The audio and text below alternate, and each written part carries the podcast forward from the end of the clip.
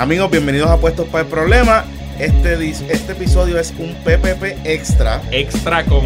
Ajá, largo. No- nos, rehusamos, largo. nos rehusamos a llegar al episodio 100. Nadie va a hablar malo en este episodio. No vamos a hablar. No No, va a no va tener el no explicit tag. No lo va a No, tener. no, no. Así que no empiecen a quejarse, ah, que no Ah, hablaron que no malo, que malo, que No vamos a hablar malo. Estamos todos, está Carlos Zagaldía, como ya usted lo escuchó, Luis Herrero y este que les habla Jonathan Lebrón. Y hoy tenemos un invitado que le habíamos adelantado y le habíamos pedido a ustedes que nos enviaran preguntas. Y que es reincidente Residente y podcastero. y podcastero. Ahí está, sí. muy bien. Sí, sí. Eh, y, y, le habíamos. experto en derecho constitucional. Sí, sí, Muy sí. bien. Y le habíamos dicho a la gente que nos enviara preguntas por varias razones, porque todo este peo y revolú del residenciamiento no, no lo entendemos. Está, está todo el mundo ahí como que, espérate, está la constitución, pero... Y entonces pues vamos a traer al que sabe, al que escribió el librito. Al que escribió el libro, Por literalmente eso, el libro. de separación de Así que está con nosotros el ex gobernador Aníbal Acedo Vilá aquí con nosotros. Gracias por estar eh, de nuevo de vuelta. Bienvenidos a Puesto para el Problema. Eh, oye, a título personal, quiero agradecer eh, que haya utilizado la entrevista que yo le hice el otro día a- al secretario de Hacienda y a- al secretario de la Vivienda, Ujú. Porque eso formó un revolú, by the way, gracias a Aníbal. Y dos, no han vuelto a mi programa, el gobierno. decidieron, decidieron no volver a... Y, y Guillito, Guillito tampoco ha vuelto. Y ¿verdad? Guillito tampoco. No me había dado cuenta de eso. Ahora yo, en verdad, estoy escuchando a Jonathan por las mañanas todo el tiempo. Sí, sí, sí. sí. Y, y llevo un par de días como que, ¿qué pasó? Todo el mundo le estaba dando entrevistas, pero ya eso como que no creo Ya que vuelva pero Carly, lo bien, aprovechaste pero- mientras duró. Claro, claro. Carlito claro. Bermúdez, dale una llamadita a Jonathan. Exacto, exacto. Pero nada, No digas eso, chico. Que, que eso provocó un revolú, pero, pero para eso estamos y para eso están todos los medios, darnos apoyo Claro al final del día y seguimiento de historias que son importantes para el país. Claro. Como tiene, que, como tiene que ser. así que estamos y le damos las gracias y la bienvenida Gracias. a Aníbal aquí. Gra- gracias por la invitación. Y sí, recuerdo, recuerdo esa mañana, yo eh, vi el tweet tuyo. Inmediatamente me paré en la pausa, le escribí a Luis si había forma de conseguir el audio. Rápido me moví en la pausa y la estación dijo, claro, lo, pasamos dándole crédito a donde, a donde surgió la, la entrevista. Así que estamos ahí, qué bueno. Y, y eso usualmente no ocurre y, y lo menciono porque en radio, particularmente en radio, En radio sobre todo. utilizar audios en Puerto Rico, porque en Estados Unidos no, pero utilizar audios de otros medios es como medio... Tabú, aquí tabú. todavía es como, ajá, le da culillo a la gente. Pero eso es una de las cosas que ha cambiado en esta crisis. Claro. O sea, aquí todo el mundo se está citando a todo el mundo. Sí, sí, sí. bueno, sí. aquí tú ves a Luis David Colón dándole retweet a Aníbal. Y viceversa. Y viceversa. ¿Sabes? Y ahí no te quedas. ¿Qué te, espérate. qué te puedo decir? Este, este multiverso está al garete. Estaba Modlo representando a Wario en- de- como abogado por si lo arrestaban. Bueno, aunque dijimos que no íbamos a hablar malo, quizás puedo citar al gobernador de decir crazy shit. Crazy shit. Eh, ok, este.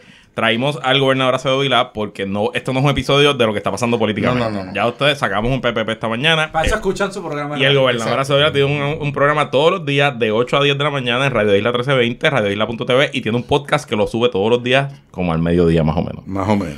Y el podcast, igual que este podcast, está volando. Acabo de enseñarle los números. Tiene casi 100% por encima de la audiencia de 30 días antes. Y eso es obviamente sin ningún tipo de, de pauta ni nada. Eh, así que lo pueden escuchar ahí. Hoy venimos a contestar sus preguntas y nuestras preguntas sobre toda la crisis constitucional que vivimos. Y obviamente ustedes saben que Acevedo Vila fue gobernador, fue legislador, fue comisionado residente, pero adicional a eso, él estudió Derecho en la UPI, hizo una maestría de Derecho en Harvard Law, una porquería de universidad ahí de Derecho. Eh, fue oficial jurídico del juez Hernández Dento en Puerto Rico. Fue oficial jurídico del juez Levin Campbell en el primer circuito de Boston, que era el juez presidente en ese momento. Y luego de que salió de la política, está dando un curso de separación de poderes en la Universidad de Puerto Rico en la Facultad de Derecho. Y escribió un libro que salió en marzo de este año. En marzo, sí. y se llama Separación No, en de- enero, en enero. No, la presentación fue a fines de enero. una copia para el a frente podcast. de la, Y- de la sí, es un libro de 600 páginas que yo no me he leído. eh, este, y que eh, se llama Separación de Poderes de la teoría a la práctica. Separación de poderes en Puerto Rico entre la teoría y la práctica. Exacto. Y ese libro, eh, aunque tiene 600 páginas, tiene muy pocas páginas sobre el proceso de residenciamiento.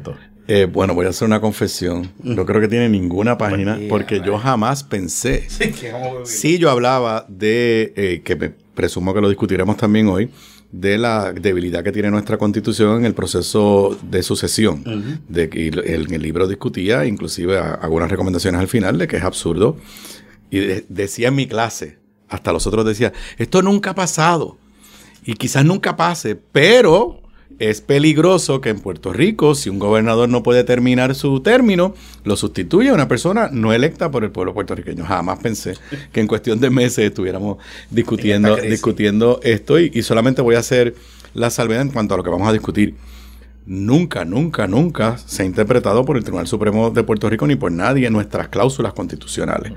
Así que lo que yo le pueda decir es, pues, lo que emana de lo que ha pasado en Estados Unidos y lo poco que se ha dicho en Puerto Rico por el Tribunal Supremo, que es un solo caso, que es el caso cuando expulsaron a Nicolás Noguera, que ahorita ustedes me dirán, pero es que eso es expulsión de un, Un senador. de un senador, no residenciamiento, no voy a adelantar, porque sí tiene mucho que ver lo que decidió el Tribunal Supremo en cuanto a eso. Es lo poco que tenemos. Entonces, recibimos más de 200 preguntas. Sí. Gracias a ustedes por Instagram, por Twitter, por La Facebook. gente está bien preocupada. Hicimos una preselección de esas preguntas, pero antes de comenzar, lo que queremos es leerle el texto de la Constitución, específicamente del tema de cómo se remueve a un gobernador, para que ustedes tengan exactamente el texto, porque de verdad, de verdad, incluso personas que son abogados, hay mucho disparate allá afuera. Sí, sí, sí. Mucho disparate allá afuera. Así que lo que queremos es que este episodio le sirva, en cierto Y- sentido, de una guía y que si este proceso comienza y arranca como aparentemente, porque el gobernador está ahora todavía, aunque acaba de renunciar el secretario Ricardo Gerandi, aparenta que está obstinado en su puesto, pues probablemente este podcast le puede servir de guía cuando comience este proceso que nunca, nunca se ha vivido. Sí, eh, así que es bien importante que, que. Claro que sí. El artículo a que se hace referencia es al artículo 3, la sección 21. Eh, dice, la Cámara de Representantes tendrá el poder exclusivo de iniciar procesos de residencia y con la concurrencia de dos terceras partes del número total de sus miembros formular la acusación. Punto. Ese es el, pri- el primer proceso, en la primera parte. Luego, el Senado tendrá el poder exclusivo de juzgar y dictar sentencia en todo proceso de residencia. Y al reunirse para tales fines, los senadores actuarán a nombre del pueblo y bajo juramento o afirmación. Ok. En la, la parte 2 lee, no se pronunciará fallo condenatorio en un juicio de residencia sin la concurrencia de tres cuartas partes del número total de los miembros que componen el Senado y la sentencia se limitará a la separación del cargo. La persona residenciada quedará expuesta y sujeta a acusación, juicio, sentencia y castigo conforme a la ley. Serán causas de residencia, la traición, el soborno, otros delitos graves y aquellos delitos menos graves que impliquen depravación. Y la sección concluye con el juez presidente del Tribunal Supremo presidirá todo juicio de residencia del gobernador. Las cámaras legislativas podrán ver- ventilar procesos de residencia en sus sesiones ordinarias o extraordinarias. Los presidentes de las cámaras, a solicitud por escrito de dos terceras partes del número total de los miembros que componen la Cámara de Representantes, deberán convocarlas para entender en tales procesos. Hmm. ¿Qué decimos ahora, Johnny? Mucho contenido en tres Exacto. párrafos. En tres párrafos. Hay un montón de cosas ahí. Así que vamos, por, partes. vamos por partes. Vamos a romperlo. Muy bien. Y Ok. vamos a empezar con las preguntas. Ok. Yo quería empezar por la sucesión. Sí. Vamos a pensar que el gobernador renunció o lo votaron hoy. Pa- después nos metemos en el proceso, ¿verdad? La Mm. sucesión. No hay secretario de Estado. ¿Quién se convierte en gobernador? Bueno, lo único que dice la Constitución es que en ausencia del gobernador lo sustituye el secretario de Estado. Y dice que si no hay secretario de Estado, la sucesión se dispondrá por, Por ley. ley. Si mi memoria no me falla, es una ley de coetánea con la aprobación de la Constitución o del 52 o poco después la ley de sucesión, que es la que dispone el secretario de Justicia después, después va el de Hacienda y no me pregunten los demás porque hay una lista que por ahí va bajando. Que, que, eh, eh, así que esto es bien importante por los diferentes escenarios y con la premura que se actúe y estamos partiendo de la premisa que parece que vamos a un proceso de residenciamiento. Por eso es que ustedes me invitaron a que estemos, a que estemos eh, aquí. Ante la ausencia del secretario de Estado, dos cosas importantes. Número uno, porque me han preguntado a mí también. El gobernador, la constitución no le da un término de cuándo tiene que nombrar un secretario de Estado. Si le da la gana, no nombra a nadie. Punto. Tiene En segundo lugar, ¿Alguien lo puede obligar? No. Nadie lo puede obligar y la Asamblea Legislativa no puede decir, pues aquí nosotros nombramos eh, a Zagaldí, poder a exclusivo secret- del- del es un poder exclusivo del gobernador. Y eso pues usted podrá decir que es una laguna, pero así es en la Constitución americana. O sea, no hay nada que obligue al, eh, al presidente a nombrar un jefe de gabinete, obviamente pues ¿Cuál es la razón detrás de eso? Primero, él es el jefe de la rama ejecutiva y si no lo hace, se supone que pague el costo político. O sea, que el, país, que el país lo repudie. Y nadie tendría standing para cuestionar eso, ni sería una controversia justiciable. No, no, no es una controversia justiciable. Entonces, pues en este caso, si el gobernador renunciara mañana o fuera residenciado mañana y, y saliera del cargo, pues la gobernadora sería Wanda Vázquez. Punto. Punto. Al instante. Al instante. No tiene que haber ninguna acción en la legislatura y, y esa es una de las debilidades de nuestra constitución. Obviamente, para que sepan, en Estados Unidos es el vicepresidente que es electo. Y si falta el vicepresidente, ¿quién es? El Speaker of the House. Que es electo. Que es electo. O sea, nosotros, mm. esa es una de nuestras grandes deficiencias. Yo la señalo en mi libro y digo, aquí en algún momento debemos crear el cargo de vicegobernador electo por el pueblo, precisamente para evitar esto. Y porque, ya hablando de pura democracia, donde en los lugares donde hay sistemas presidenciales, porque el sistema parlamentario es otra cosa, pues uno de los primeros juicios que un candidato tiene que hacer y el pueblo lo ve es quién es su compañero de papeleta. Entonces la gente dice, ah, wow, fulano nombró como su candidato a vicepresidente a tal persona, oye, es una persona seria, pues mira, me está demostrando a quién después nombraría en el gabinete. Así que tenemos esa laguna, tenemos esa, esa laguna. Yo he dicho, y, otros lo han mencionado también, que si esto se extendiera, pues, y como hay la, el argumento de que el tranque es que nadie quiere que Wanda Vázquez sea gobernadora, pues la Asamblea Legislativa lo que tendría que hacer es enmendar la ley y decir, en caso de que no haya secretario de Estado, pues X cargo.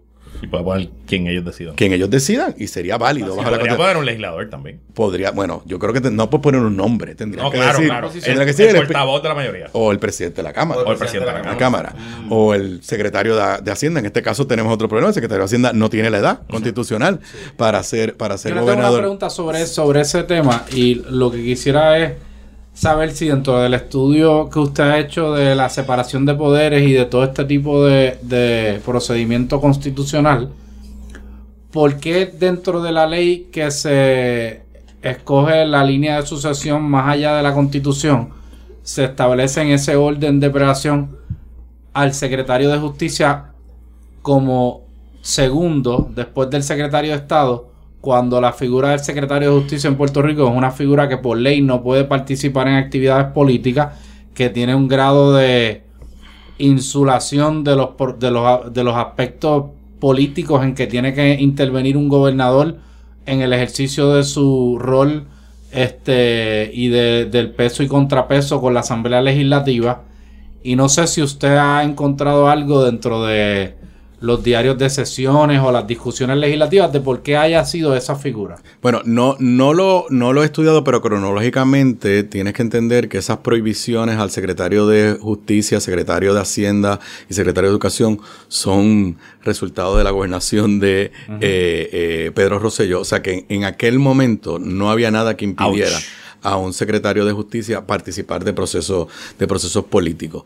Eh, yo, yo creo que un poco es por lo que se entiende históricamente que tendría el bagaje de un, de un secretario de justicia. Se recuerda porque ese puesto lo, lo, ocuparon en unos momentos pues personas, algunas que llegaron a ser gobernador, como Rafael, como Rafael Hernández Colón.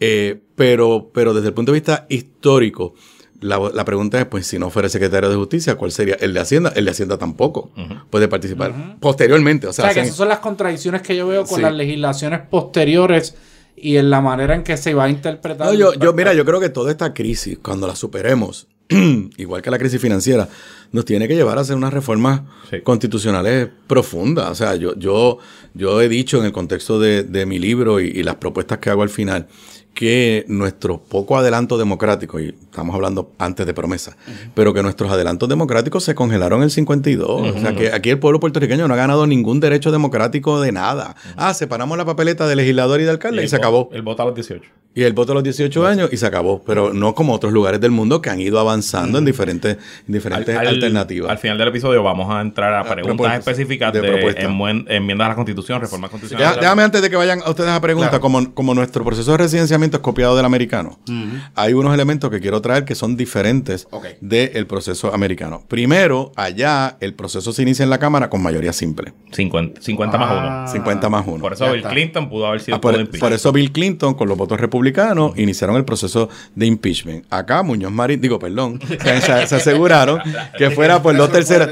Lo cual yo, fíjate, lo cual me parece que es No correcto. No está Sí, mal. sí, sí. Yo No, creo que lo mejora No, porque tú te imaginas, entonces pues cualquier gobernador que sea Claro, la legislatura pues, cuartos. sería bien fácil.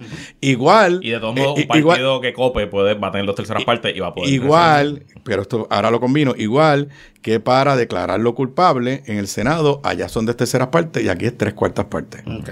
Recuérdate que en Puerto Rico, bajo la ley de minoría, ningún partido puede tener más de dos terceras partes. exacto. Por ende, para tú lograr eh, eh, eh, residenciar a un gobernador en el Senado, vas a necesitar los votos de mayoría y de minoría, minoría. obligada, eh, O sea obligatoriamente. que un, un ex gobernador nos está hablando de lo bueno de tener un Entonces, ejecutivo lo, fuerte. lo segundo, aquí voy a buscar el texto de la Constitución Americana para decirla.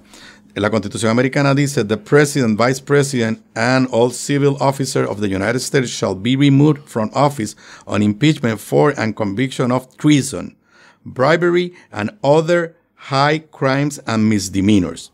Esa, pra- esa frase, or other high crimes and misdemeanors, nosotros la pusimos diferente. Con la Nos- nosotros decimos, no, fíjate que dice, serán causas de residenciamiento, la traición, el soborno o otros delitos graves, pero no dice delitos graves de high crimes and misdemeanors, otros delitos graves. Yo, y entonces, a los menos graves son a los que le pone depravación, depravación porque he escuchado por ahí analistas diciendo, no, delitos graves de depravación. No, no, no. Claro, en el caso de eh, Nicolás Noguera, que para colmo no hay una opinión del tribunal. Y pues lo que son abogados saben- es una sentencia, No, entonces hay una opinión de Federico Hernández Denton, a la que según él no me acuerdo, pero es- no es opinión del tribunal, es la que más elabora eh, eh, estos temas.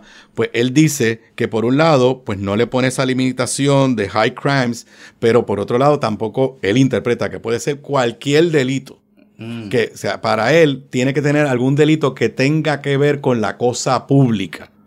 Que obviamente lo que estamos hablando del chat, prácticamente todo lo que hay ahí tiene que ver con la no es que cosa. en ese momento que se redacta la Constitución Americana, el concepto de felony no se usaba y se refiere a high crimes, a lo que se sustituyó posteriormente con el, con el felony, que es el delito grave. Lo que, te, lo que te quiero decir es que donde único está discutido es en el caso de Nicolás Noguera, en la opinión de Federico Hernández Denton, que no era juez presidente en, en- en aquel momento, y él lo que dice es, tampoco podemos decir, o sea, nuestro texto es diferente, pero eso no quiere decir, él interpreta que cualquier cosa que, ah, bueno, espérate, bien importante, sí concluye que aquí aplican unos principios de especialidad, o sea, tú tienes que para procesar a un gobernador o a un juez del Supremo, que esto le aplica a los jueces del Supremo, le aplicaría a la Contralor. Lo que tú le alegues tiene que estar codificado en el Código Penal ya. o en alguna o en la ley de ética. ¿Entiendes? Tiene que estar codificado. Estas son las causales. esta- esa- Tiene que esa estar es la, contri- tiene- la contradicción tiene que entre estar- el proceso de residenciamiento que no es un proceso judicial, se ventila como un proceso político sin la, la rigurosidad de un proceso criminal, Pero- pero, la conducta por la cual tienes que salir culpable o condenado está tipificada como un Tiene- delito. Y ahí entra el debate, que es lo que me gustaría que entremos, es cuál es el quantum de prueba y cómo se va a definir el quantum de prueba. ¿Y qué es cuánto de prueba para explica qué sea, quantum de el prueba, quantum de prueba es cuál es la prueba, el nivel, el estándar de prueba. Hay pruebas más allá de dudas razonables, que es lo que aplica en un caso criminal. Está la, eh, la evidencia, preponderancia de la prueba que aplica en los casos civiles y está la prueba clara, robusta y convincente. Exacto. O sea, hay Que es escalones. ahorres el memo. Hay que entrar, nadie sabe. Digo, si el cliente le va a pagar, lo puede escribir. sí. Pero, pero nada de eso aplica. Es No, un juicio político. Nah, es lo que los políticos Ok, quieren. Es un pero los político. políticos podrían decir, y ahí es lo que quiero que discutamos, porque la facultad de determinar cuáles son las reglas del residenciamiento recaen en la legislatura. Y yo no veo ningún impedimento para que la legislatura diga, mediante su propio ejercicio este constitucional, para fines de este residenciamiento, vamos a aplicar el estándar de más allá de dudas razonables. Porque la realidad es que lo que le están imputando a la persona es un delito y las consecuencias, si examinamos la, la cláusula constitucional, en, en el, en el texto de la sección 2 dice que la persona quedará expuesta y estará sujeta a una acusación, un juicio. Y ahí entra el dilema del choque entre el derecho de una persona al debido proceso de ley, a la no in- autoincriminación, a que no hay un proceso en donde se está pasando prueba inadmisible para lograr una, Los, una los fanáticos algo del que pueda podcast le van a esta pregunta. La pregunta clásica de Sagar. Cinco minutos de pregunta. Sí. ¿A qué conteste, Y- y coño? no, pero yo lo, lo que quiero es ponerlo para que él se vaya en el. en Bueno, el- en primero, un- la, la parte que citaste de, de la cláusula constitucional contesta una de las muchas preguntas que hay, si es si la persona tiene que haber sido acusada o convicta para poder ser residenciada. No. Pues claro que no, porque la propia cláusula constitucional dice que eh, la que acabas de leer, que Quedará la persona expuesta. eh, quedará expuesta y sujeta a acusación, que quiere decir que lo pueden residenciar y no haber sido acusado a juicio, sentencia y castigo conforme a la ley. Mira, pero puede estar expuesto a un juicio como consecuencia del residenciamiento. Claro, sí, Sagar. Claro, podría. Y, oye, y mentir, mentir en este proceso es una violación de Y, la a- ley. y Claro, ahí entra claro. la, la- la otra, la Seguro. última pregunta Pero- que le dejo es si Pero te voy a decir por qué toda tu pregunta de cinco minutos. aquí ya, aquí pues a- poner- Río. eh, Río se inventó esto. se torna hasta un poco inconsecuente. Porque ¿por qué tú impones unos estándares de quantum de prueba? Porque va a haber una revisión posterior. No esto no es revisable. Esto no es revisable. Esto no es revisable. O sea, tú no O sea, puedes. nadie- nadie o sea, lo que te quiero decir es un juicio. Ellos podrían decir, ajá, por más allá de dudas razonables, y el legislador de Orocovi, pues votó a favor porque le dio la gana a favor del impeachment y nada de esto es revisable. La única puerta que abre el no caso estoy de en ese punto, pero, pero, pero La- podemos se- seguir Leo Díaz, dale una llamadita a Sagar. A lo La, la- la única puerta que abre, bueno, primero, en, en los únicos casos que los han usado, que es en el de Nicolás y es en el de, eh, ¿cómo es que se llama? Ro- Travieso, ¿cómo era? Ah, Rodríguez Rodríguez Traviesa, que no, el Supremo no acogió el caso, así que lo único que tenemos es el caso de Nicolás, de Nicolás Noguera. Ahí no se adoptó ninguna norma de cuantón de prueba. O sea que históricamente, y sería un poco de un contrasentido en el preciso, en, en un juego de separación de poderes, que la Asamblea Legislativa se ponga una limitación que no le pone, que no le pone la Constitución. Lo podrían hacer, pero es un poco. Pero un está poco- dentro de su facultad. bueno, o sea, al final del día, Saga, de lo que se trata es de si el legislador cree o no cree que el, el Que Hay gobernador. que sacar al gobernador. Bueno, Punto. que el gobernador cometió uno de esos delitos. Exacto. Pero la, la realidad es que, ¿verdad? como Ahora, político. ahora, por eso, aquí está la cosa de, bueno, pero es que esto es un precedente peligroso porque en el futuro, pues a cualquier gobernador lo van a sacar. Número uno, necesitas tres cuartas partes. necesitas minoría siempre. O sea, y Siempre. dos terceras en, el- en la Cámara para empezar, tres cuartas partes en el Senado para Y terminar. medio millón de personas en la calle. Eso es lo que te iba a decir. precisamente porque es un. Aquí juega la separación de poderes. ¿Qué tú le estás diciendo? Tú- yo no puedo dejar que el gobernador o el presidente se quede eternamente en el puesto cometiendo crímenes cuando entonces le va a decir a su secretario de justicia que no lo investigue, pues se quede eternamente. Ah, bueno, pues en el check and balance le voy a dar un poder, pero se lo voy a hacer difícil a la Asamblea Legislativa de sacarlo. Pero como la Asamblea Legislativa va de alguna forma a trastocar el orden democrático porque sacó a alguien electo, pues es un juicio político. Y si la Asamblea Legislativa mañana se le ocurre residenciar un gobernador porque le dio la gana, y en los méritos que le va a pasar en las próximas elecciones, la gente lo va a colgar. ¿Por qué ahora mismo en Estados Unidos no acaban de aprobar el, el- el residenciamiento a Trump? Ni los demócratas. Porque las encuestas dicen que la gente dice Trump es un desgraciado. Pero- bueno, pero ganó las elecciones y no hay que Exacto, no hay que sacarlo. sacarlo. ¿Qué está diciendo la calle en Puerto Rico? Hay que sacarlo. Punto. Sí, es Y- la y- única razón por la cual se está considerando el proceso. ¿no? Bueno, No- vamos no a, la, a primera pregunta. Esta la envía Cristian Cortés por Twitter. Estamos en receso legislativo. Si el gobernador nombra en receso a un secretario de Estado y luego renuncia antes de que venza el nombramiento de receso, ese secretario nombrado en receso puede desempeñar el cargo de gobernador en propiedad por el resto del cuatrenio. No se ha contestado. Yo argumentaría que no. Que Que no. no. Que no.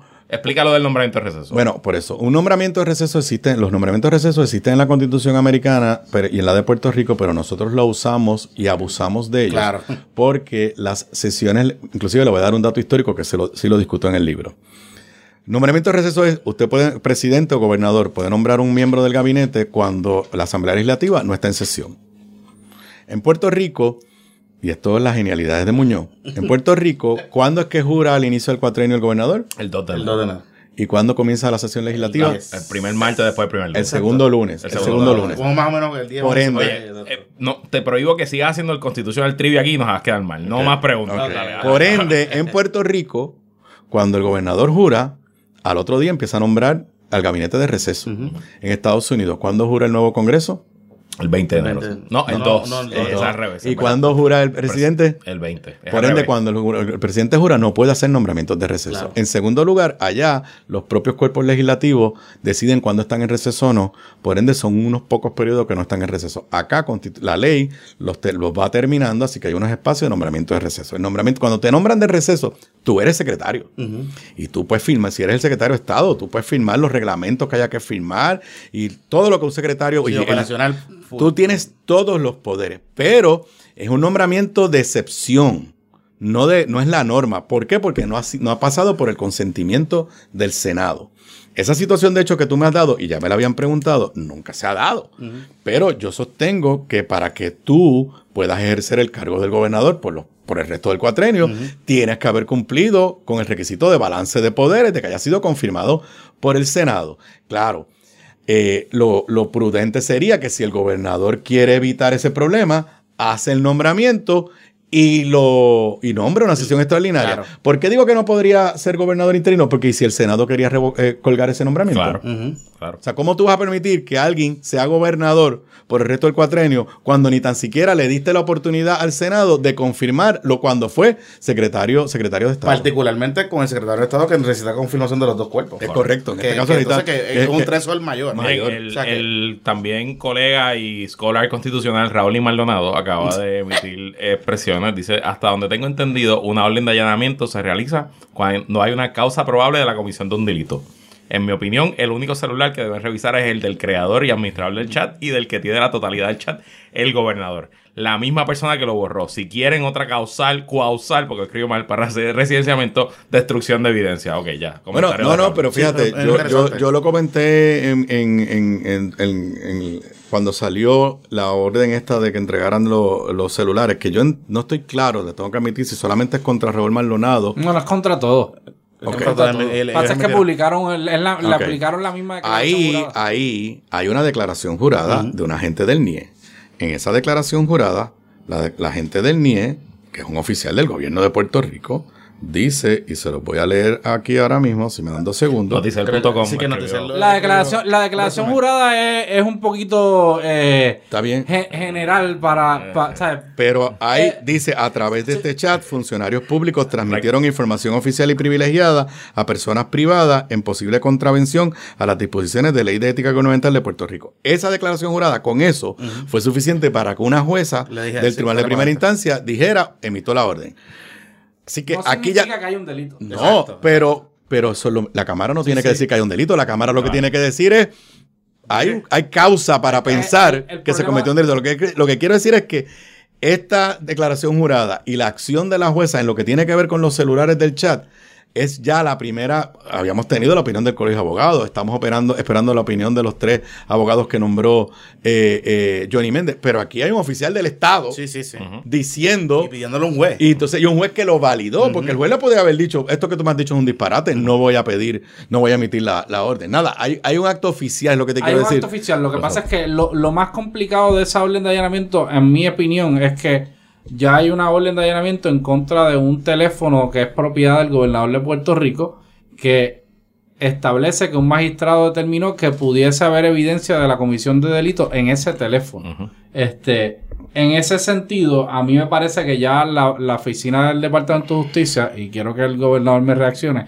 está en posición de iniciar una investigación preliminar bajo la ley del FEI y nadie en Puerto Rico puede pensar que el Departamento de Justicia está en posición de absolver a esta gente. Claro. Porque la opinión pública se le va a volcar en contra Claro. del departamento y yo creo que lo, lo que hicieron ahí da base para que van a referir a todos los miembros del chat a un. FEI porque como son miembros del mismo chat, aun cuando sean personas privadas, actuaron en concierto y común acuerdo y las disposiciones de la ley del FEI que aplican a personas privadas le dan jurisdicción a esa oficina.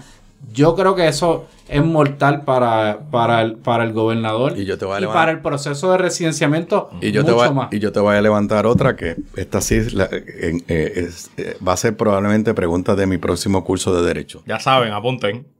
El- al entregar el celular, ¿el gobernador renunció al privilegio ejecutivo? Sí.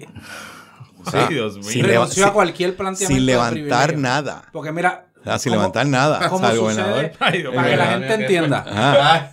Y, y yo soy de los que creo que en Puerto Rico existe el privilegio ejecutivo, lo discuto en mi libro, lo Eso discuto sí en la clase, capítulo, eso sí eso lo discuto en la clase. Y se Digo- reconoció en el caso de Batia recientemente el proceso de No, digo que en todos los casos que Sí, se ha reconocido, que en todos los casos que se ha reconocido está mal aplicado, pero que sí, y que si en algún sitio aplica es en las conversaciones del gobernador con sus asesores. Eso no quiere decir que no las puede entregar.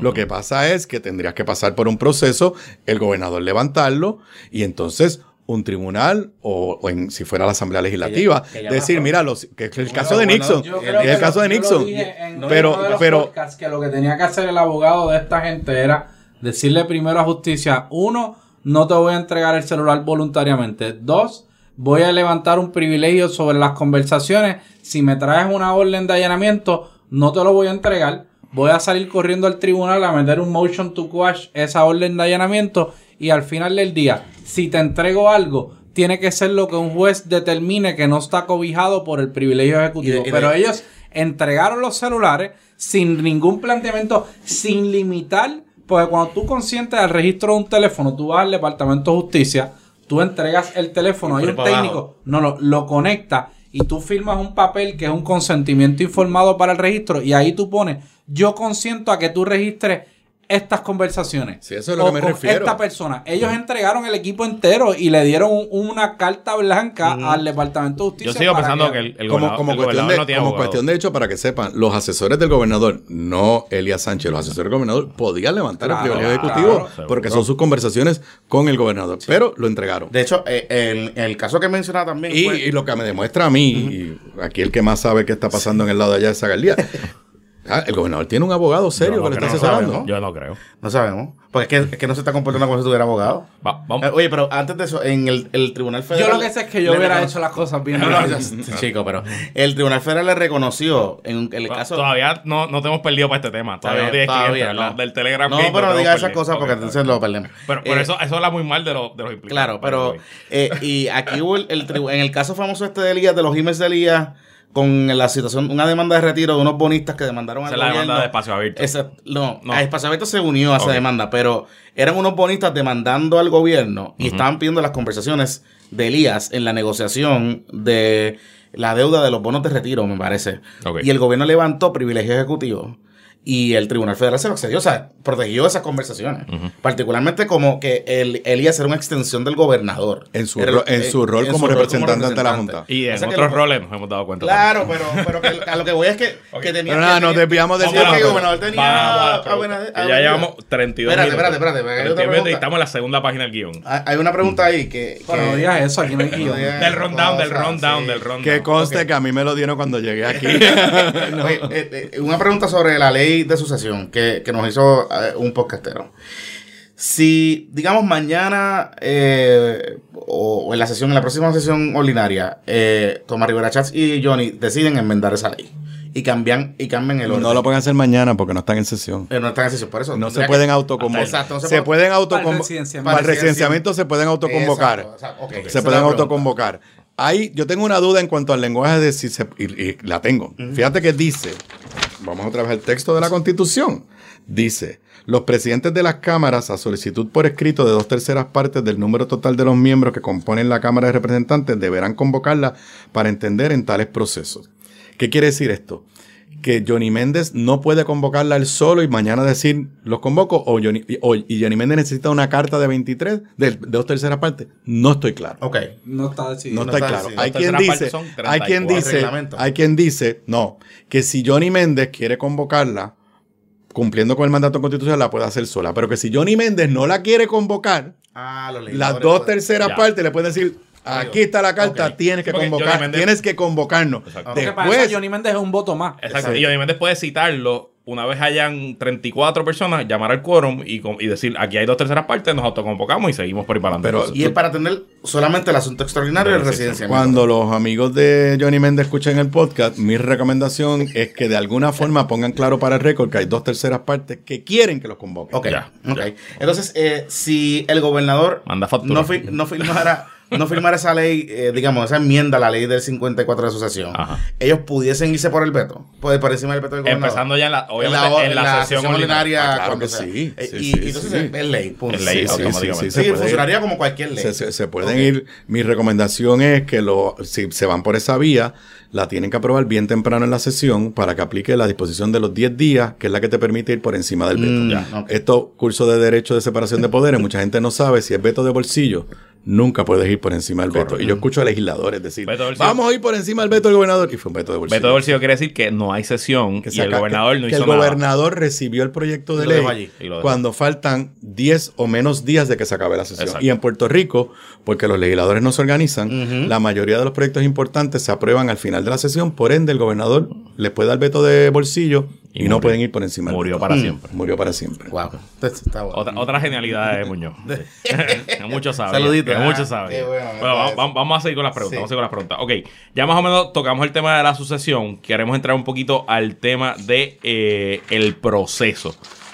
¿Cuánto podría durar este proceso? Y se lo Bueno, pregunta ah, eh, eh, el esa, es Julito la, 05. esa es la gran interrogante. Nuevamente, tenemos la experiencia de Estados Unidos y tenemos el caso de Nicolás Noguera, que solamente fue el Senado, pero como les dije, no, no creo que se lo había dicho. ¿Por qué el caso de Nicolás Noguera es importante? Porque la Constitución dice, cada cuerpo puede El- expuls- expulsar a sus miembros, pero solamente lo puede expulsar por alguna de las causales de residenciamiento. Así que lo que, la- lo que dijo el Tribunal Supremo en ese caso, que vuelvo y repito, no hay una opinión del tribunal, hay opinión de Hernández Dento, hay opinión de Negrón García y hay una disidente, que ahora no recuerdo quién le escribió, pero participa el juez presidente eh, eh, Andreu. Andreu. en aquel momento.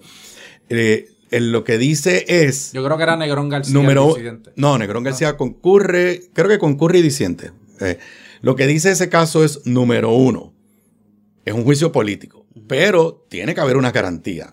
Número dos, lo que dije ahorita, ah, se le tiene que argumentar que violó una disposición del código eh, del código penal o de una ley penal en Puerto Rico que ¿Y cuáles que son las garantías? que cumple. Entonces, lo único que dice es que, que hay que darle un due process. Exacto. Entonces, ¿cuál es el due process? No está definido. Lo único que dijeron es que en el caso de Nicolás Noguera se lo dieron. Por eso es que Se lo dieron. Ahora, si tú vas a la experiencia norteamericana, por ejemplo, a Clinton, una cosa es la Cámara. En la Cámara yo creo que el proceso es bien laxo. No hay porque mucho. ese, Es usted como que escribe... Es el fiscal. Eh, por eso es el gran Es jurado. el fiscal. Ahí hasta, hasta un sándwich sale acusado. Sí, sí. Ahora, a Clinton le dieron derecho a tener abogado. Y le dieron un proceso. Y a la mayoría le dieron su abogado. Y a- aquí no, no, no, es interesante. Y creo que así es que van, que ya por lo que he escuchado van por acá. déjame, déjame- Los fiscales en el Senado de Estados Unidos, ¿sabes quiénes eran? Representantes congresistas. Exacto. Ah, ok. Exacto. Sí. Que eran fiscales. Yo creo que fue, este hombre fue uno de ellos, el, el senador de South Carolina ahora. Pero este. cada delegación tenía sus de- de propios representantes. Sí, pero importante. Sí, sí, pero los que los que los que pre- presentan la estaban prueba. en la prueba. porque son, son los que Sí, yo creo que- Y entonces, en el caso, por ejemplo, de, de Clinton, claro, Clinton salió eh, no, no culpable. Hay una confusión por ahí que dicen que se salvó por un voto. Eso es Eso falso. es mentira. Fue que fue 50-50, pero necesitaban dos terceras partes. Exacto, o sea, o sea, no es. pues, que- necesitaban la gente sesenta- cree- break. o sea, Necesitaban o sea, 67 no fue ni votos. cerca. No, fue ni cerca, eso. no fue, no fue ni cerca. Y curiosamente, esta cosa de que esto es un juicio político hace sentido. Le pasaron por el juicio. No salió culpable y acabó con uno de los presidentes con la opinión pública más alta. Pero en entiendo. Y Pero estuvo bien una, una representado, pregunta de. un buen abogado. Sí, sí. Una pregunta de Francis Torres González en. en no, Pero no la brinques porque. no, porque va por aquí, va la línea. Perdóname, una pregunta de Luis Rodríguez en Facebook. Excelente podcast. Debido a que en USA han residenciado varios jueces y dos presidentes.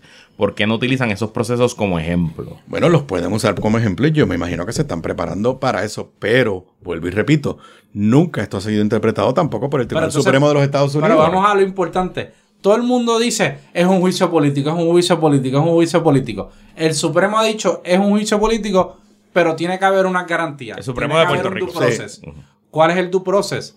¿Cuáles son las yo garantías? entiendo, ok, yo entiendo, yo entiendo. ¿Pueden las cámaras Yo llamar a declarar al yo- gobernador? Yo, entiendo, número uno, que tienes que notificarle claramente cuáles son El pliego. el pliego. Tienes que darle Una comunicación oficial que se. Y que se- yo- en y- el acta. y- Derecho a contrainterrogar la prueba. Y yo creo que tienes que darle eh, una oportunidad, si quiere presentar evidencia, presentar evidencia, y darle una oportunidad a refutar lo que sea que se está alegando. Pero no hay ni, por ejemplo, en el caso del, del de Clinton, nunca presentaron testigos allí, ni de cargo. Exacto. Fueron- ¿Qué pasa con el fueron chat? deposiciones, ¿no? Ajá, depos- de- el, el- el- el team de fiscales Ajá. depuso a Mónica Lewinsky, a Jordan y a dos o tres más, y entonces decidieron qué partes de esas deposiciones las pasaban y las pasaron en el Senado. Por ende, no hubo derecho a contrainterrogar, Exacto. no hubo derecho a Pero entonces- contrainterrogar, y lo validaron. O sea, nadie, lo- no- nadie so- impugnó so eso. es un campo totalmente abierto. Sí. Y, la pre- y la pregunta es, ¿podría el gobernador estar expuesto a ser interrogado por más de un senador? Bueno, ¿Podría invocar un privilegio a la O no sea, a Clinton nunca lo, a Clinton nunca lo citaron. Yo ¿Podría creo- ir el yo gobernador creo que- Supremo para yo que el- diga si puede yo- invocar el Yo creo privilegio? que el privilegio a la, autoin- a la no autoincriminación aplica en todos los procesos porque lo que él diga allí se puede utilizar en un Claro. proceso fuera. Claro. O sea, él miente Yo- allí, él miente allí, se, está, está violando, entonces- está violando Sí. la ley. Asume que las reglas del juego... El, Pero no tienes que llevar al gobernador, es lo que te quiero decir. No Claro. tienes que O llevar sea, al que gobernador. la- la posi- lo que, a lo que vamos que la gente, todo el mundo pregunta lo mismo. ¿Cómo se autentica el chat? ¿Pueden los legisladores tomar lo que se publicó y unirlo a un récord y asumirlo como cierto para fines de sí. residencia? Bueno, lo que pasa es que tienes en el récord. Eso es una garantía Tienes en el récord suficiente. público que el señor Gerandi dijo Que era, y nadie hasta ahora ha negado que haya una página, ni tan siquiera ha negado que una sola Sí, página. puedes traer a Raúl Maldonado y preguntarle. Pero el gobernador no es la parte, no es el que ha hecho esas manifestaciones. Pero, no, pero el, gobernador, el gobernador ha dicho. el abogado de defensa está saliendo O sea, ahí. es lo vemos. o sea, Vemos- lo que te quiero decir no, es tan Está fácil. bien, lo que te quiero decir es que un senador puede concluir que el hecho de que Gerandi dijo que ese era el chat y el gobernador dio una conferencia de prensa y pidió perdón por lo que decía el chat y no dijo menos la página 444 porque esa está eh, eh, adulterada, pues un legislador, un senador puede concluir que ya quedó validado que ese es el chat. Y eso podría ser porque Suficiente. lo que dice lo que dice lo- la, la cuestión de la justiciabilidad, como yo lo, lo puedo este, percibir y lo que haría yo como abogado, es un asunto de que no es revisable la decisión. Eso lo dice claramente el Pero, caso de Nicolás pero las garantías y la forma y manera en que sea el proceso, si cumple o no con la constitución y si cumple o no con el holding de, de- que surge de la opinión de, No- de Noguera, es una controversia justiciable. La, eh, eh, bueno, la, la, eh, Y lo que yo haría como tienes toda la razón. El caso de Noguera dice que es justiciable. Claro. Él lleva un mandamos. Claro. Él lleva un mandamos. Inclusive le dan la vuelta al problema de inmunidad parlamentaria porque se demanda al secretario del Exacto. cuerpo, que es el tecnicismo que tú haces para darle Y la vuelta. estás demandando al legislador. No estás demandando al legislador. Así que sí dijo que era justiciable. Lo que dice es, esto no es una apelación No. de la decisión. Eso asuma que el gobierno. Que yo- O sea, en otras palabras, lo que te quiero decir es, el- en el caso de Nicolás Noguera pudieron haber resuelto. Bueno, pues de, estoy diciendo, eh, debieron haberle dado derecho a presentar testigos, por ende no se cumplió con el proceso, vuelvan A empezarlo. a empezarlo y lo y vuelven puede y le- comprar tiempo. y puede comprar Si tiempo. yo fuera el gobernador, le estaría radicando ya una moción en la legislatura diciéndole cuál es el quantum de prueba, cuáles son las Sí. Garantías, que qué privilegios me van a aplicar. pero es la Y movida cuando me digan que no, para el Supremo. Y le tranco el juego por par de meses. Esa es o la por par de semanas. Pero esa es la o, movida. o- o por 24 horas porque, Porque lo- te pueden bajar rápido, claro. ¿verdad? porque, O los jueces, de- porque los jueces del Supremo viven en Puerto Rico, Le van al colmado en Puerto. Rico. Y Por hacer eso es lo que te le estoy diciendo. Pero está bien, pero tienes que tener. o sea, hay, Hay- planteamientos hay legales para jugada. Claro hay hay, pla- hay planteamientos planteamiento, hay legales. planteamiento, pero Importante. Esto no es ir a decir No. que la democracia, No, no, que las elecciones. Aquí hay planteamientos para defender claro. No, no, no. Y vuelvo y repito. Y, y- sal- Son sale- casas sale- caros, pero se pueden ver. Llamadita, No, llamadita. lea- o sea, el tema de justiciabilidad, si esto era cuestión política, si no se podía presentar nada en cuanto al proceso, a lo que planteaba Nicolás Noguera en aquel caso. Por ejemplo, Nicolás Noguera decía, no, porque no hubo convicción, esa sí la perdió. Claro. Y le dijeron, aquí no aplica. Digo, las perdió todas. No porque, tiene o que sea, haber, pero las levantó. y pero las levantó y le dijeron, eso tenemos que resolver. Ok. O sea, tenemos de- nosotros tenemos jurisdicción para resolver si la constitución exige que haya sido primero convicto de delito grave. No, la constitu- todo eso lo resolvieron. Sí. O sea, eso está eso en la sentencia. la- que- que la hay- sentencia es corta y tiene todo se eso. puede extrapolar Sí. un- unas controversias que podrían, en este caso, generar litigios constitucionales bien interesantes, donde sería la primera vez que el Supremo, en el contexto de la cláusula contra un gobernador, se expresaría sobre el residenciamiento. Sí, eh, ok, voy, voy a seguir con las preguntas aquí, espérate. Em, Francis Torres, esto es una pregunta de proceso, pero es más bien relacionada a un jefe de agencia. El Senado de Puerto Rico puede destituir o confirmar un jefe de agencia, tal como un secretario de Estado. eh, sin necesidad de aval o nominación del gobernador. Eso lo mencionaste al principio, pero, no, pero no puede. No, no puede. O sea, el gobernador nombra y ellos. Y ellos son los que. Y es un poder exclusivo del gobernador. Exacto, Sí, conseguir consentimiento. Sí. Se Punto. Ok. Este, ok, tengo, tengo más preguntas. Vamos a pasar a la parte ya en la Cámara. ok. Sabemos que la Cámara tiene que votar dos terceras partes para comenzar el proceso, ¿verdad? Y tiene que confirmar también por dos terceras partes. Por eso, lo de. Sí. O sea, tiene. Como no estamos en sesión, Ajá.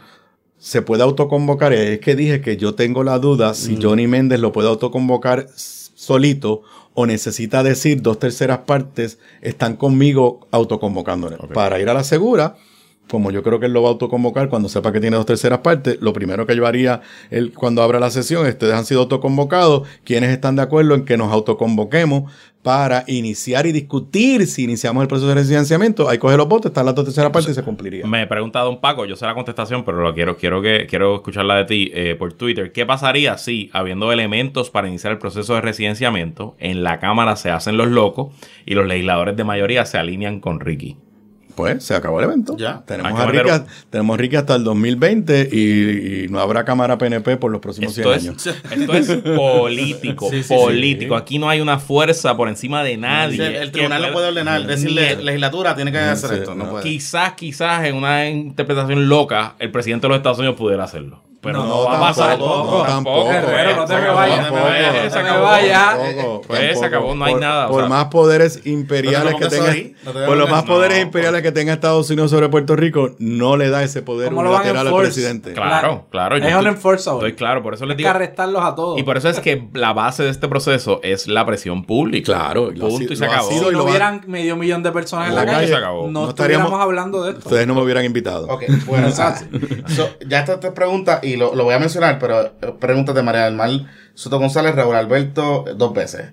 Eh, a la pregunta de que si debe probarse más allá de dudas razonables, la, la respuesta es que no. La No. respuesta es que no se que sabe. no se sabe. que La, no se la sabe. respuesta es que la constitución no establece eso. Exacto. Y donde quiera que se establece el quantum de prueba, lo dice la constitución. Pero es, una, es una teoría, es una teoría. La teoría mía es que la legislatura puede hacer lo que quiera. Exacto. Y esa, Bueno. y esa contesta eso que ha dicho Rivera Chats de que los senadores no deben opinar Eso- porque ellos van a pasar. Eso no está correcto. Eso no está correcto, son un cuerpo político, el país espera que se expresen y en este momento, por ejemplo, ¿por qué Nixon renunció? Porque le dijeron que, lo, iban a, que lo iban a, a residencial y en este momento, ¿cuántos sena- representantes demócratas están a viva voz pidiendo que se inicie el proceso de residenciamiento? Eso no nos inhabilita en lo más mínimo. Eso es una movida de Tomás, una movida política, Política. para él tratar de tener el control de lo que pase eh, en el Senado. Ok, esta pregunta de Raúl Alberto, que también será contestación, pero es, es bueno porque mucha gente la tiene. Eh, si antes del juicio se encuentra, se encuentra causa para arresto por corrupción, automáticamente pierde el puesto.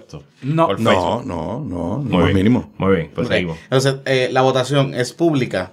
¿Se Sí. sabrá quién vota sí o no? La votación tiene que ser pública. Tiene que ser pública. Tiene que ser pública. En el caso de. Clinton, Claro. en el caso de Clinton, eh, en el Senado hubo unas negoci- unas discusiones de los senadores, discusiones a puerta cerrada. Mm, Eso a- nunca se llevó al tribunal. Y yo creo que aquí, mm, empezando por la prensa, llevaría al tribunal Ah, no, no. de, cómo van a hacer un debate a puerta, a puerta cerrada cuando nuestra constitución tiene un lenguaje bien claro de que los procesos legislativos tienen que ser abiertos al, al público. Sí, importante, porque y me imagino que la pregunta surge por la por la por este tema de Esta que el Senado, el Senado es- funciona como un jurado. Entonces, No, es, eh, es curioso, les tienen que tomar juramento. Eh, Otra tomar vez. juramento, por eso Él se lo va a tomar la jueza Pero presidenta. ah, no me han preguntado el rol del juez presidente. es- eh, esa es una pregunta que hicieron. El, ¿Cuál? el juez presidente es como una especie de un... O sea, las reglas las va a establecer el propio cuerpo.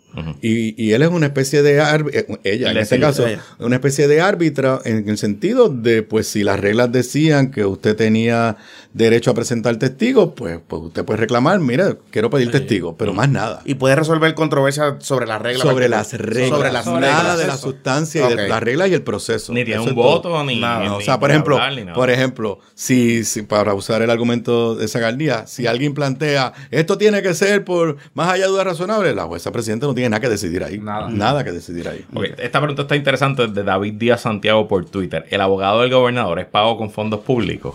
Mm, En el proceso de residenciamiento. Mira, eh, primero yo creo que eso, es- eso sería derecho criollo. En el caso de Clinton, el Legal Counsel de la, de la Casa Blanca participó. Y yo presumo que participó en su rol de de que él era el presidente. Pero si le preguntas a Zulma Rosario, te dice que viola la ley de ética porque es un beneficio personal que estás obteniendo por tu cargo. Ahí está.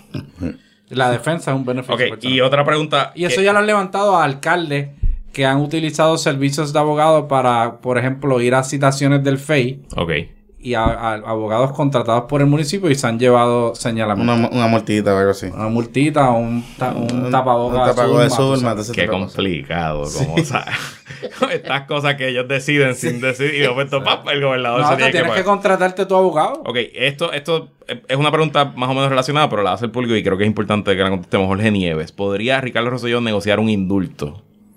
Bueno, lo hizo Nixon, aunque digan que no hubo negociación, si él podría decir, voy, voy a nombrar a fulano secretario de Estado y calladamente secretario de Estado tan pronto jura, lo indulta prospectivamente, eso nunca se impugnó en el caso de Nixon, o sea, eso nunca se llevó a los tribunales, pero se respetó por todo el mundo. Ah, pero el indulto solamente tiene efecto en la esfera de Puerto Rico. Exacto. No tiene ningún efecto en la esfera federal. Y solamente reside en el poder del gobernador o gobernadora. Por eso. O sea, que, que el que lo puede dar O sea, la Asamblea gobernador. Legislativa no lo puede indultar. No lo puede indultar. No lo puede indultar.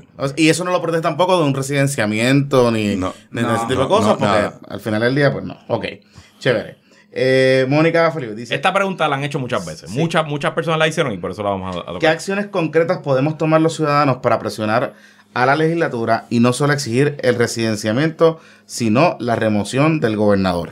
Bueno, eh, la presión política, yo creo que lo que está sucediendo en las últimas horas, que la gente se está empezando a dar cuenta, y yo me atrevería a decirte que el próximo paro o la próxima manifestación no solamente va a ser Ricky renuncia, va a ser Johnny actúa, Tommy Tommy. actúa, eh, y lo que estamos viendo, o sea, aquí se están dando eh, expresiones espontáneas del pueblo en, en- en todos los rincones de Puerto Rico y se le van a meter a las oficinas de distrito de los legisladores, de los senadores, o sea, aquí la presión del pueblo no va a parar y el pueblo está aprendiendo mucho en este, en este, en este proceso. Yo creo que hasta yo creo que hasta Ricky Martin ya hizo unas expresiones donde, el- donde emplazó a los, o Ricky Martin o René, uno de los dos, emplazó ya a los legisladores. Y destacó que el rey Charlie ha cambiado el discurso en las últimas 48 horas. El discurso es pueblo. Tenemos que educarnos. Exacto. Pueblo. Un Sí. pueblo educado, un pueblo que lee, un pueblo que estudia y que entiende. No lo pueden coger de sanga. O sea, literalmente. Y me parece algo súper Sí. interesante de todo este esfuerzo que después analizaremos en las marchas. Ok. ¿Alguna cosa que tú crees que se nos haya quedado del proceso, del juicio, de la prueba, de lo que puede hacer el gobernador? Algo que se nos quedó. No, yo creo que las preguntas que yo mismo me he hecho, porque vuelvo y repito, Ah. esto no sea, esto no nunca ha pasado en Puerto Rico y, y- y tú no puedes ir a leer un caso del Tribunal Supremo de Estados Unidos porque tampoco Correcto. nunca no, no hay ni tan siquiera un caso como el de eh, Nicolás, no- Nicolás Noguera. Eh, no, a mí de momento no se me crea, Ok, no se me pues queda vamos, nada vamos a pasar a la parte de las reformas constitucionales. Aquí hay una pregunta de Eniel Robles, también por Facebook. Si el trabajo que hace Elías Sánchez es tan controversial y tiene un área gris bastante grande en cuanto a la legalidad se refiere, ¿qué ley pasarías para evitar que cabilderos tengan tanto poder o qué ley pasarías para evitar un Elías Sánchez? Bueno, yo creo que lo primero que hay que, ya, ya aquí, yo no me acuerdo en qué época fue, se empezaron, se aprobó una ley que tiene que ver con los procesos de transición. Evidentemente hay que fortalecerla. O sea, evidentemente, eh, una persona que esté en el comité de transición no se le debe permitir que inmediatamente brinque y use esa, esa información confidencial para eh, representar intereses privados frente al propio, frente al propio gobierno. Eh, obviamente, el rol en la Junta de Control Fiscal hay que hacerle claro lo mismo. O sea, está, ah, no, porque el- Elías Sánchez va a ser de gratis el asesor en Recuerdo la Junta de Control Fiscal. O sea, por amor a Dios. Sí, o sea, claro. aquí, aquí hay que acabar con algo que es esta, esta cosa de, número uno, darle, poner a unas personas por contrato a hacer funciones que de verdad son del Estado. Y entonces, como son por contrato, ah, pues trabajo cinco horas asesorando en tal tema y después está en otro, lado, pero de verdad está haciendo una función del Estado, está descargando la soberanía del pueblo de Puerto Rico en el área de educación, en el área de lo que sea. Eso hay que acabarlo. Eso hay que acabarlo aquí de raíz, eh, en la legislatura y en todos lados. Aquí no hay ninguna razón para que tanta gente, cuando tú ves de- los fantasmas de la legislatura, esos, esos contratos, esos son per- em- empleos full time. Correcto. O Eso sea, es lo que son. eso, tener un empleado público que vaya allí de 8 de la mañana a 4 de la tarde, a 5 de la tarde, haga ese trabajo, no, no una corporación. Para estar y que preparando legislación, ese tipo de cosas. Eh, eh, así que ahí hay una ruta. Obviamente, al final del día, esto depende de la cabeza, que es el propio gobernador. O sea, si el gobernador.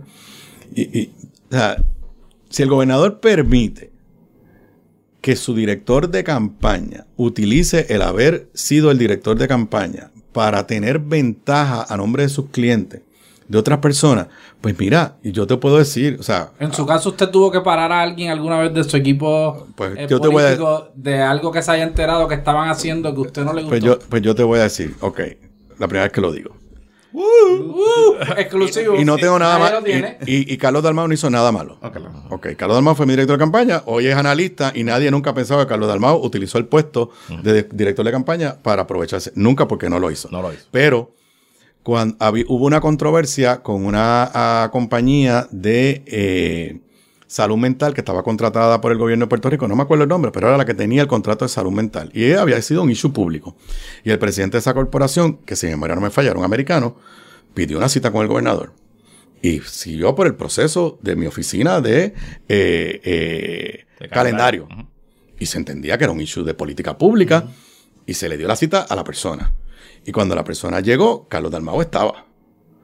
¿Sabes lo que hizo mi oficina? No dejó entrar a Carlos.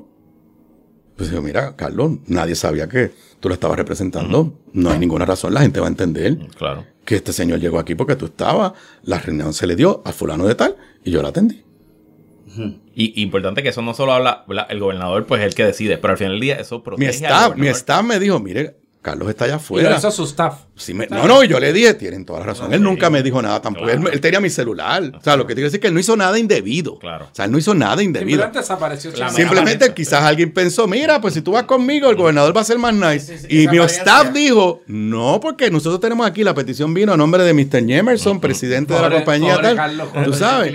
Y ya. Una vergüenza. Y ya, y ya. Y obviamente, y el mensaje era, si tú tienes algún cliente, pues primero vas de frente y el gobernador va a decidir si sí o no, pero porque sean tu cliente, no se te van a abrir aquí las Claro. puertas. Pero esto es bien importante porque Ah. el tema de corrupción, no hay ley que aguante la corrupción. Realmente, hicieron el registro de cabilderos, no esto, hay, pero eso es no una hay cosa reglas. medio- medio Eso- rara. esto al final del día es la fibra moral del que elegimos Eso. y de la gente que los rodea. Claro. O sea, porque van a buscar la trampa. Tú lo puedes poner a 100 años. la Y el problema es que si te lo advierten por años Claro. y te lo dicen, por ahí vienen los tiros, Ajá, o sea, ahí ajá. vienen los tiros, y tú dices, Amiguito. sí, sí, olvídate. Sí, pero- por ahí vienen los tiros. Pero si este es tu primer trabajo, bro. Sí, no, es pero- más difícil. pero- O Es sea, sea más- tu primer trabajo o no. Ok, vamos a seguir. Eh, luego está la envía Ian Facio, que me imagino que es el hijo de Irving. Sí. Irving, Irving no se pierde este programa, así que Sí, sí. saludito a Irving. Eh, luego de ver Revolu que se ha formado con el tranque por el juego político del nombramiento del secretario de Estado y de la ley de sucesiones, ¿se podría enmendar la constitución para establecer un vicegobernador electo? ¿Cómo sería ese proceso? Esta pregunta es por Facebook. Yo Exacto. conozco el proceso, pero es buen Pero- momento para... Bueno, lo que pasa es que yo creo que son tantas las enmiendas que necesitamos a nuestra constitución que va a haber que convocar a una constituyente, no la de estatus, sino una constituyente para, Esa es la próxima pregunta, para que- revisar nuestra constitución. Que está en la constitución. Que la constitución lo permite, la constitución lo permite. Yo creo que tenemos que tocar el tema del vicegobernador, el cual yo creo que ya es inescapable, este, eh, y que llene también la sucesión, porque si el vicegobernador renuncia a mitad del cuatrenio, pues qué se pasa, cómo se llena, todo eso. Y podemos ver el modelo americano y otros modelos que tienen esa, esa, esa figura. Obviamente ustedes conocen mi propuesta, yo creo que hay que separar la elección de gobernador de la elección de los legisladores. O sea, e- esta asamblea legislativa estuviese actuado de una forma totalmente diferente. Tiene-. Si en el 2020 ellos no estuvieran en la papeleta. Exacto. Y si Claro. hubiera sido electa en noviembre del en noviembre, 2016. por eso yo no hubiera estado en la papeleta. Ahora, primero estaban diciendo, ah, espérate, si yo me le enfrento a Ricky, Ricky después me va a colgar en las primarias.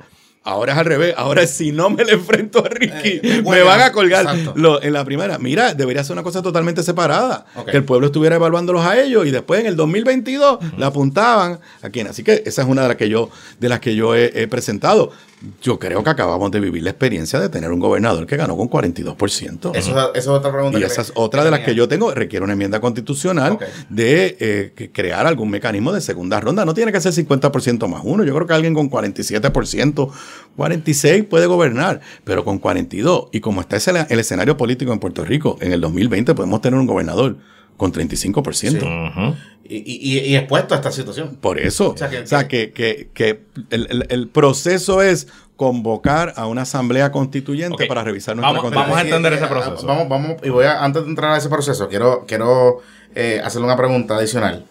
¿Usted cree, porque hay mucha gente que lo ha dicho y nos lo han comentado, un referéndum revocatorio, algún mecanismo eh, que transfiera o que le dé una alternativa adicional al pueblo para remover algún funcionario electo? Mira, yo tengo mis dudas sobre eso. No lo he estudiado lo suficiente en los modelos donde eso existe, pero si se hace, tiene que tener un, un estándar bastante, Bastante alto. bastante alto.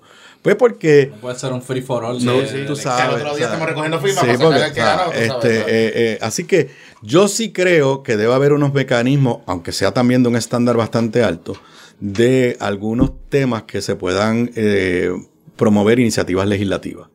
O sea, iniciativas eh, ciudadanas, ciudadanas, ciudadanas, o- para, para, para considerarlo. Pero te tengo que admitir que no son temas que he estudiado en los modelos. Por ejemplo, mi hija que vive en California a veces me dice que la, la cantidad Sí, de la, papel- cosa- papeleta es una cosa y la realidad es que Bien la mayoría de la gente ni las lee. Sí, correcto. Entonces, pues ta- también está, quisiste darle tanto poder a la gente que acabas desvirtuándolo porque la gente vota a favor o en contra para legalizar qué sé yo qué. O, ella me llama y dice, pero papi, esto es un, un folleto completo de, montones de, de montones de propuestas, tú sabes. Vamos a, ok, vamos a entender cómo se enmienda la constitución y ya estamos terminando, ya vamos- acabamos de pasar una hora.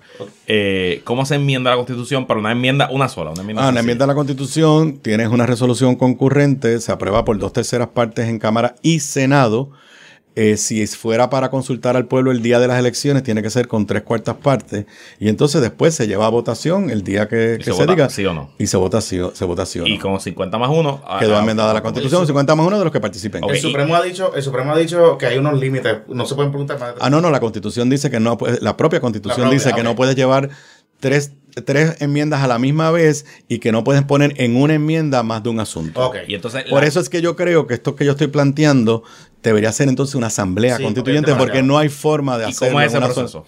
¿Qué dice la constitución? Esa no me acuerdo ahora mismo. Pero yo creo que dos Pero yo creo que tienes que convocarla por dos terceras partes y tienes que decir lo, lo, lo- o sea, el propósito de la Pero convocatoria. ahí yo entiendo que es como un Pero- free for all, no, que en la no. convención se puede cambiar todo. Bueno, por eso ya ahí tienes que elegir unos miembros de la. Asamblea Ahí se Constituyente. eligen delegados. O sea, y, tiene- de, y, de y después que se hace el documento se lleva a votación. Correcto. Claro, sí Ah, se o sea, tiene la que gente llevar. tiene que ratificar. Sí, siempre la gente tiene que ratificarlo. Ok.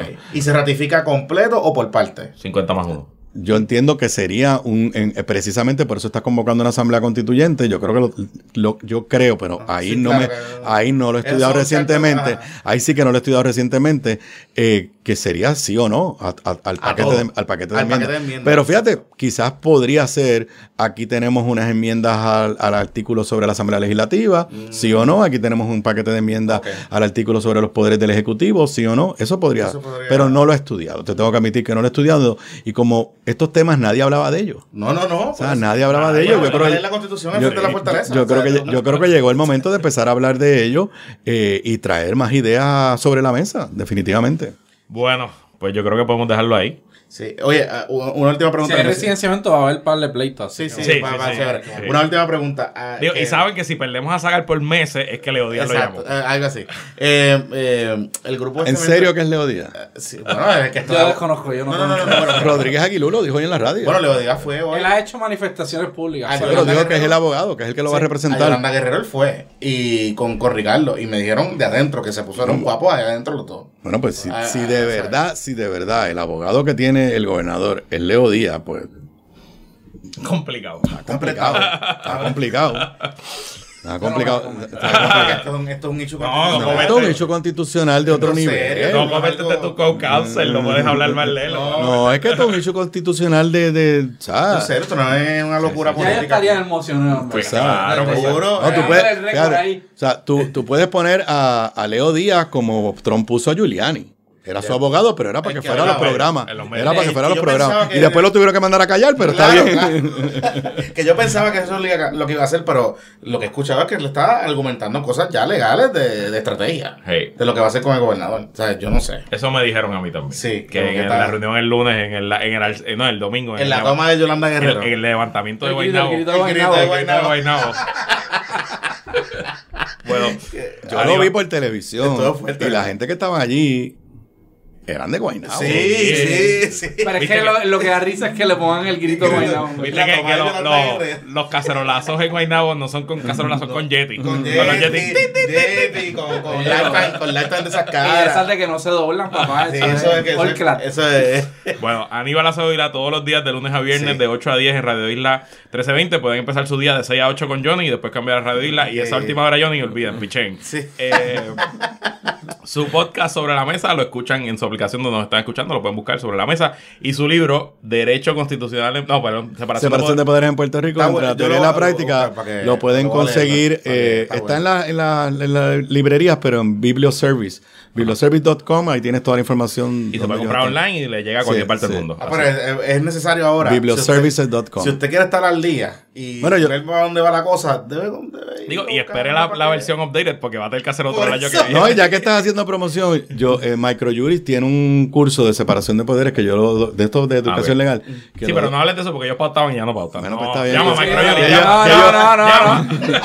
Córtale, y, córtale, no, córtale. y ya está, y ya estamos hablando de, ahí sí, de añadirle 10 minutos sobre el tema de residenciamiento para incluirlo. Eso era, creo que es curso. cursos.microjuris.com. ¿Se acuerdan los que escucharon la promo? Ahí hay una calculadora. Usted busca el curso de No, Aníbal ya- y lo compra. Llevan lo dos semanas haciéndole promoción. Así que ahí, ahí, ahí lo pueden escuchar. Bueno, Así pues. que, bueno, yo- nosotros esperamos que con este podcast eh, podamos. Oiga, eh, Hay muchas digo, hay preguntas. muchas preguntas todavía, pero hay muchas preguntas que se van a ir contestando sobre la marcha, como bien ha dicho Aníbal. O sea, aquí hay muchas cosas que tenemos el caso de Nogueras y tal, pero no hay demasiadas cosas todavía abiertas a, a interpretación. Que- que- que, pero obviamente, cuando empiece el proceso eh, oficial, si es que empieza, Johnny, te estoy hablando a ti, eh, veremos muchas cosas. Así que hay mucha tela que cortar. Eh, de hecho, el sábado, el, hace dos episodios atrás, nosotros contestamos también bastantes preguntas. Exacto. No con la profundidad Claro. eh, ¿verdad? de Aníbal, que es un profesor Claro. de Derecho Constitucional. que nosotros somos aquí habladores profesionales. Pero nada más, nada más. este, eh, son preguntas que nos llegan todo el tiempo. Así que agradecidos a ustedes por la sintonía. Compartan este episodio con toda la gente que tenga preguntas, Sí. dudas. De verdad, creo que en una hora y cinco cubrimos un montón Y de hubo cocoteo con Sagar. Ah, estuvo bueno, Eh, estuvo sí, bueno. Sagar ya esbozando sus teorías legales. par de teorías. Para eso Eh, son los abogados, ¿verdad? Eh, No es para entregar al cliente allí y No, decirle, claro, mira, crucifíquelo. Así que Aníbal, gracias por haber estado con nosotros como de costumbre. Eh, Gracias, cualquier gra- problema en tu casa. Gracias por la invitación y tengo que felicitarlo porque no hablaron malo. Yes. Yo, creo que, Yes. yo creo que se me salió un coño. Pero ah, se me acaba de salir. Está bien, que la fuerza la acompañe.